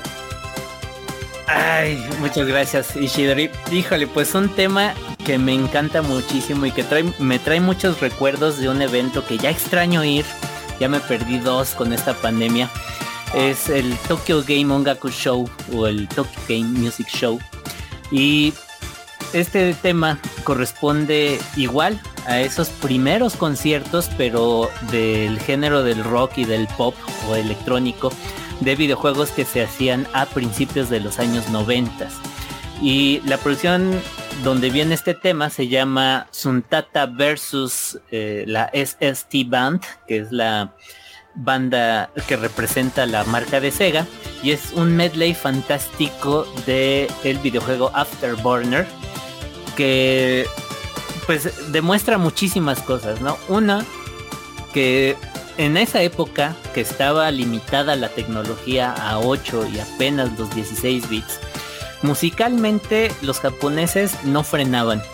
Y así como Sega, así como Taito, que crearon sus bandas eh, de música de videojuegos, pues lo mismo pasó con Capcom, con Konami, con este eh, SNK, que produjeron sus, sus producciones o que hicieron sus producciones con el género del rock, porque una parte sí hay videojuegos en general los RPGs que se prestan muy bien a, hacer los temas con reinterpretación de orquesta, pero hay otros videojuegos que son más eh, versátiles, más movidos, ¿no? Entonces necesitan otros géneros musicales para pues eh, convertir de los chiptunes a la música acústica. Entonces en general videojuegos de pelea, videojuegos como este de Afterburner, que es de shooting, eh, pues crearon sus propias bandas de, rock y de pop para darle vida a los temas y sacarlos del contexto del chiptune. Entonces, este tema para mí es de mis favoritos y me trae muchos recuerdos también a mí porque en el 2017 eh, asistiendo a uno de estos eventos que es el Tokyo Game Ongaku Show en Odaiba en Tokio, pude conocer a Namiki Koichi, que es el guitarrista precisamente de la SST Band, y una persona muy, muy agradable. De hecho, eh, tuve la oportunidad de estar conviviendo con él en el evento oh. y posteriormente en este en, en, la noche nos invitó a, que lo viéramos en una presentación en un bar muy famoso ahí en Tokio que se llama el Blue Moth y pues fue fue fantástico porque ya hasta acabamos medio flameadones, ¿no? A lo mejor, no, sé si les pueda compartir aquí una, una foto, pero bueno, ahí que estamos con nuestra cara de contentos. Pero... oye, oye esa, noche, esa noche estuvo buenísima, ¿eh? sí, sí, no, fue fantástica. Y lo más curioso es que en aquella ocasión yo viajé solo, generalmente mi esposa me acompaña pero ella se tuvo que quedar aquí en México y, pues me tocó a mí echármelo solo, ¿no? El viaje. Y entonces pues de cierta manera pues no teníamos restricción de regresar al hotel o... atención señora de Anuar, atención. no, no, no. No, no capitana, no, capitana, no lo regañe. Con el rolo no. La capitana, ¿no? Entonces, bueno, eh, fue realmente una experiencia muy, muy bonita. Y pues estuvimos hablando de un montón de cosas, ¿no? De, cómo se llevaban a cabo esos eventos. Y bueno, también allí recibí un regalo que, es muy valorable para mí. Eh, que precisamente en la mañana que estuvimos conviviendo en el Tokyo Game Ongaku Show le platicaba, ¿no? De que me, me hubiera gustado haber estado en esos eventos. Yo tendría unos 12 o 13 años, eh, entonces pues ni, idea que se hacían. Y en la noche cuando nos volvimos a encontrar, me llevó un set nuevecito de una producción que se llama el Game Music Festival de 1992 y ah, me lo obsequió. Y realmente una, una belleza de, álbum y recibirlo directamente de un protagonista de, de, ese disco, pues es, es fantástico, ¿no? Entonces quedé súper contento. obviamente andábamos medio flamadeones, pero yo no solté ya para nada el disco. que no, se me vaya a perder. Cállate los ojos, no. Yo también quiero vivir ese sueño, Don Pool. Sí, no, no. Eh, no, pero yo me he este, dado me he dado cuenta mm. por, o sea, por esa experiencia que me cuenta Anuar ahora y otras cosas que me ha comentado Iván y demás, de que la gente que trabaja en el mundo de, en la música de los videojuegos, concretamente, uno tiende como a mm. idealizarlas un poco y demás, pero quizás como en cierto aspecto es como que también lo mencionaba Ronzo ahorita, de que mucha gente como que no valora la música de videojuegos en su justa medida. Eh, esta gente cuando uno la trata es como muy abierta, muy cercana, en buen dominicano diríamos que no tienen, no tienen aceite. Eh, realmente, o sea, me... Por las... No, obviamente no digo que esa sea como una constante en esa profesión, pero a mí me alegra mucho verlo abierta y y lo comunicativa y, lo receptiva que es eh, la gente que está en ese mundo de la música, del videojuego. Sí, en general, sinceramente no he tenido malas experiencias con los compositores cuando he podido convivir con ellos, a excepción de una cosa curiosa, ¿no? Que ya les había contado alguna vez ahí a César, Ah, en un concierto precisamente de la Game Symphony Japan, que fue el concierto de Navidad, ah no, de Año Nuevo, perdón, de 2015, donde estuvo de invitada Kobayashi Kei, bueno, estuvieron invitados este Kobayashi Keiki, déjenme ver, de hecho ahí les estoy compartiendo un poquito en pantalla. Sí, para este envidia de los que nos están escuchando. bueno, ahí, les describí. unas fotos ahí. Bueno, aquí estuvieron invitados este Kobayashi Keiki, que es el compositor de la serie de música de Ace Combat, este Noriyoki Wadare, que es el compositor de Grandía, y Hideki Sakamoto, que es el compositor de varios eh, títulos. Eh, mm, yo creo que el más destacado o el que más me gusta de él es el trabajo de Icochrome, pero aparte también estaba invitada Shimomura Yoko, y aquí lo, curioso es que al final de, los eventos, pues hay firma de autógrafos. Eh, afortunadamente en Japón no cobran los autógrafos. Atención Mario Castañeda. Aprendan, copien eso. Ya, sabemos dónde no vivirían. Oye. De verdad. Y, y bueno, eh, curiosamente, como pueden ver ahí cuando yo les decía es que vengo de México eh, a, ver el concierto, les causaba mucha alegría, sobre todo a lo que es Kobayashi Kaiki. Tiene un temple, no sé, a mí me transmite mucha tranquilidad y mucha paz hablar con él.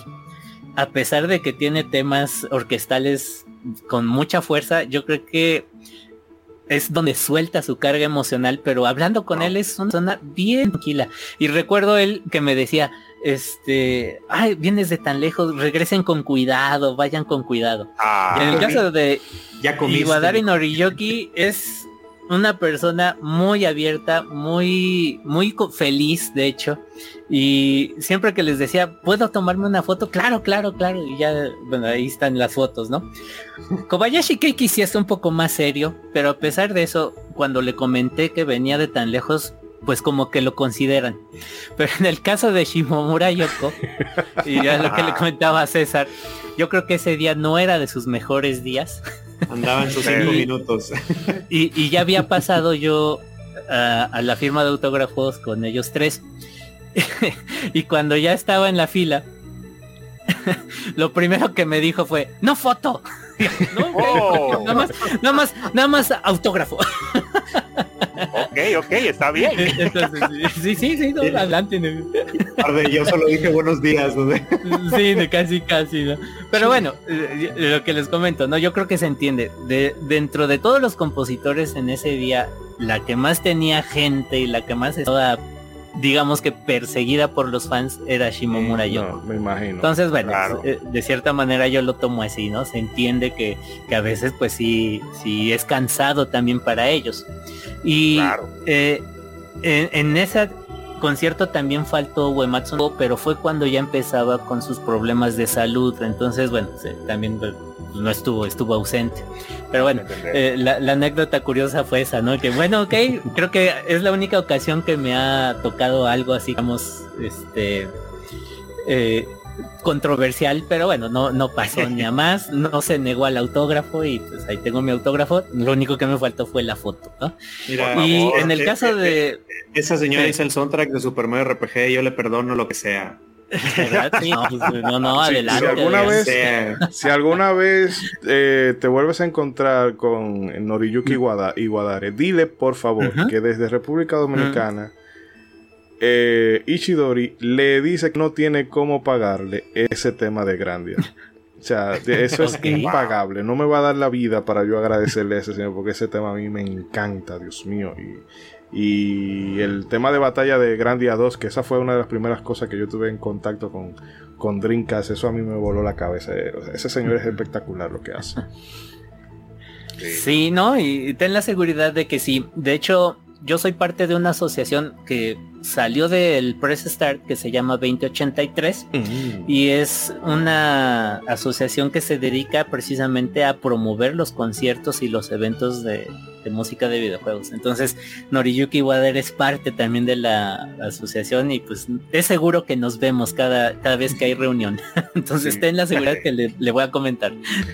Por favor, embajada japonesa, ya que José Antonio Molina no va no deja que los puertorriqueños vengan a tocar. Haga algo. Oye, que oye, no, yo sé que ya lo has comentado varias veces, pero eh, nos puedes comentar un poquito de por qué se llama 2083 y de qué trata un poquito ah, este proyecto. Sí, verdad, por favor. Por favor. Sí, sí. Sí, claro que sí. Bueno, precisamente 2083 es el año en que se estaría cumpliendo el centenario de la salida de la consola Famicom o la mm. NES. Entonces, esta agrupación, que está conformada por promotores y por músicos, está tratando de lograr que para ese año, digo, a mí ya no me va a tocar verlo probablemente, pero la idea es que para el 2083 toda la música de videojuegos sea parte del repertorio de música clásica de las orquestas. Es decir, que sea oh, una opción más y que académicamente eduque o enseñe con su estructura o con, lo que está conformada. Entonces, bueno, es la meta que se han puesto, por eso el boletín tiene ese nombre. Y pues ahí va, ahorita con la pandemia sí tuvo bastantes golpes fuertes de financiamiento, pero bueno, está sobreviviendo, tal vez ya no está publicando el boletín eh, de manera impresa, pero se sigue publicando de manera digital. Entonces, pues ahí vamos, ahí vamos. Mira, como el meme de los Simpsons de de Lenin reviviendo.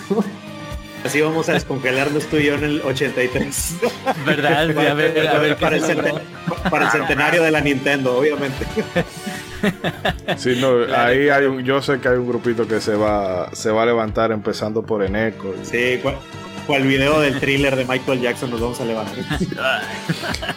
bueno, pues vamos a dejarle, señores, con eh, esta selección de Anuar. Y bueno, venimos entonces ya con el cierre del programa, esperando que hayan disfrutado de esta eh, de este especial musical que como hemos prometido no nos extendimos tanto como la vez pasada. Así que ya venimos después. Sí, sí, sí.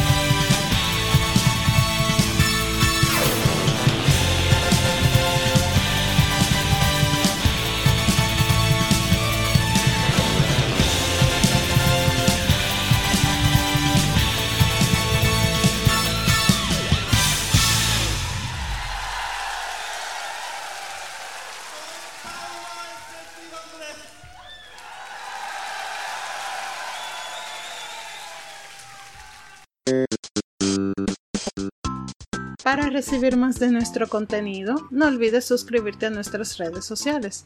Búscanos en Facebook e Instagram como Modo 7 Podcast y como arroba Modo 7 Pod en Twitter, Modo 7 Podcast. Síguenos.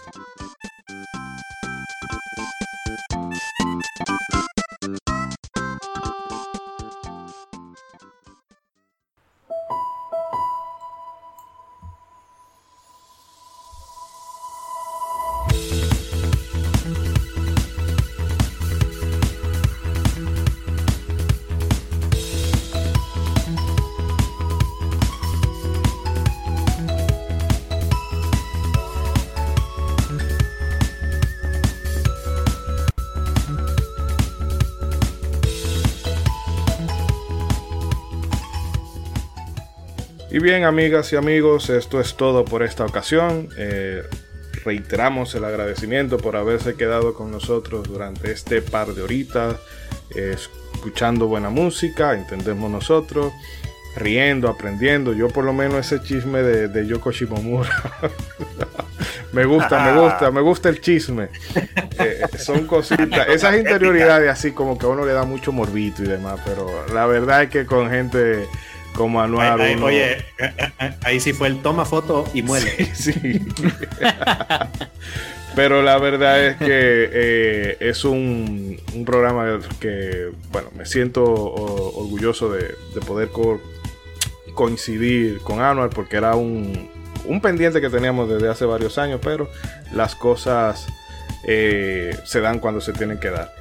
Anual, nuevamente muchísimas gracias por pasarte por aquí y reiterarle de nuevo a la gente donde pueden ubicar tu programa de radio y donde se pueden comunicar contigo para cualquier eh, duda, consulta o no sé, simplemente si quieren tener una vía de contacto directa contigo. Claro que sí, muchas gracias Ishidori y a todos los compañeros. Pues eh, un gusto y espero que pueda acompañarles en más ocasiones. Digo, actualmente son muchas anécdotas que les podría contar que he vivido. Un especial de Trapo He vivido, he vivido. ya, les contaré cómo acabó esa noche de juerga con Amiki Koichi. Eh, ese, es el, ese es el chisme que a mí me interesa, muchachos. Y, bueno, pues, quien guste escuchar del beat a la orquesta, actualmente se sigue transmitiendo. La, transmisión en vivo se hace los miércoles de 4 a 5 de la tarde. Eh, si están en México y en eh, Querétaro específicamente, es en la frecuencia del 100.3 FM o pues en cualquier parte del mundo pueden escucharlo en www.rtq.mx de 4 a 5 de la tarde, centro de México específicamente. Y generalmente, como llevamos un proceso de, de, publicación, principalmente por los derechos de autor y por las restricciones dependiendo de los autores que ponemos, pues, pues generalmente siempre se suben ya en formato de podcast los días viernes ah, en el transcurso del día.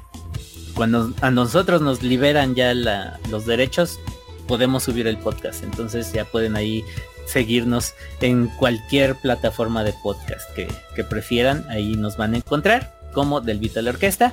Y pues si alguien quiere contactarme, puede hacerlo al correo electrónico que es orquesta.gmail.com. Bueno, ya lo saben amigos. bueno, sí, Perdón, me faltó pues Twitter, Facebook, me encuentran como Vita Orquesta. Ahí estoy. Y bueno, la gente, si no se quieren perder ninguno de los programas, les recomiendo que se unan a nuestro grupo de Telegram, porque ahí religiosamente a las 4 y 50 hora dominicana, me imagino que son las 3 y 50 hora de México, César comparte ese enlace. Sí, sí. precedido de la frase, muchachos, hoy hay misa, y pongo el link. Y bueno, Mr. Trumpetman, ya que lo tengo por ahí, eh, nada, despida. No, pues muchísimas gracias por llegar hasta acá, de verdad, muchas gracias por acompañarnos en este nuevo especial musical, la verdad es, es uno de los programas, digo, obviamente yo espero todos los programas ah, de modo 7, pero como músico, este es uno de los programas que más espero y más ahora que teníamos ya agendada la visita de, mi estimado Anuar, que una vez más le agradecemos muchísimo eh, que se haya prestado para, para entrar acá a Mundo 7, que haya separado su tiempo para acompañarnos, de verdad, muchísimas gracias. Que justo como hace rato él platicaba de, ay, qué padre conocer a la gente que admiras y que es muy amena así en persona. Si a usted, si nos da gusto platicar con Anuar en línea, yo tengo el privilegio de decirles que platicar con él en persona, de verdad que es, es una gozada. Eh, ahí tuvimos el privilegio de poder convivir con él. A Abby, mi esposa, y, yo con Anuar y su esposa, la capitana, que también desde modo 7 le mandamos un fuerte y cariñoso abrazo este, a la capitana y también de parte de Abby y mío les mandamos un cariñoso abrazo porque pues, sabes que tuvimos la experiencia de conocerlos, la verdad fue increíble, este, me la pasé, nos la pasamos súper bien y pues sabes que conocer en persona Anuar de verdad que es un placer y un privilegio y pues yo estoy muy agradecido también por, por haber tenido esa experiencia con él y, por conocerlo ya en vivo y por tener una muy bonita experiencia con él. Entonces, la verdad, muchas gracias. Este, chicos, muchas gracias por abrir ese link donde quiera que usted se lo haya encontrado. Este, de verdad, muchísimas gracias y por pues recuerden este, que ahí nos seguimos escuchando en el siguiente programa. Un abrazo para todos. Ahí nos escuchamos a la siguiente. Perfecto. y... Un placer. Gracias, gracias. Mara. Eh, no, no, yo después de lo que he escuchado y después de escuchar a como Mr. Tropperman se acaba de expresar, pues así como él ganó 18 niveles ahí de experiencia, sentí que se me pegaron 7, 8 niveles a mí también, solamente escuchándolo. Pero no, primero que todo, claro, agradecer a las personas que, como siempre, agradecemos a los héroes que se quedan hasta el final del programa con nosotros, fieles siempre.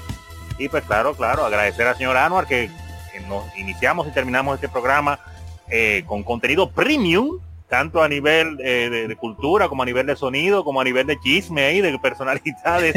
Así que eh, todo ha sido maravilloso y bien jocoso y bien agradable y divertido, como nos gusta aquí en Modo 7 Podcast.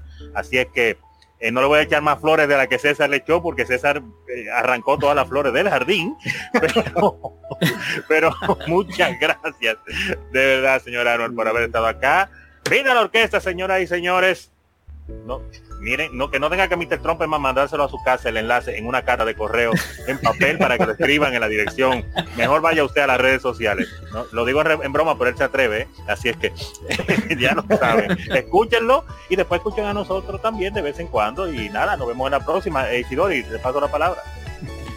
Sí, eh, nuevamente. Eh, un abrazo muy fuerte al amigo Anual. Desde aquí un abrazo psicológico, como diría usted, Marajá. Y a las personas que nos escucharon, como siempre, ustedes son los MVP, porque aguantar hasta aquí eso es tarea de titanes. Y la verdad es que este episodio, le digo, a mí me encantan los episodios musicales. Editarlos, tal vez no tanto, pero como se dice por acá, un gustazo, un trancazo. Y bueno, espero que contemos con su presencia dentro de un par de semanitas. Eh, no anuncio juego a, analizar porque estamos gestionando una entrevista. Porque usted sabe que son las tortugas ninja. Sí, era. primero iba Son of the primero iba Son of the Ender 2 y luego murió el PlayStation. Y yo, no, ok, está bien. Vamos con la tortuga. Es, es, programa sorpresa. Sí, pero estamos eh, hablando algo con una entrevista con gente del patio que está involucrada en un proyecto bastante chulo relacionado con pixelar y demás. Y bueno, nos vamos a salir un poquito de la rutina, pero el mes próximo si venimos con ración doble de juegos. Así que eh, ya ustedes saben, hagan bien y no miren a quién. Nos estaremos escuchando en un par de semanas. Anuar sí me dejó tomarme foto con él. ¡No foto! ¡No foto! No foto o muele. Capitán, presta manual, presta manual, necesito esa experiencia de irme con Anuar de copas. Por favor. Se ve que es bien épica. que ahora, por regla, por la regla de 6, estamos conectados con, con Yoko Shimomura y a su vez con los huevos más. Es verdad, es verdad, con la regla de 6. Ahora, lo que me intriga, que hay que dejarlo para el próximo programa, es por qué se llama la capitana. ¿eh? Para el próximo ah. programa. Eh, eso es para el Patreon, señor. Ah, para el Patreon.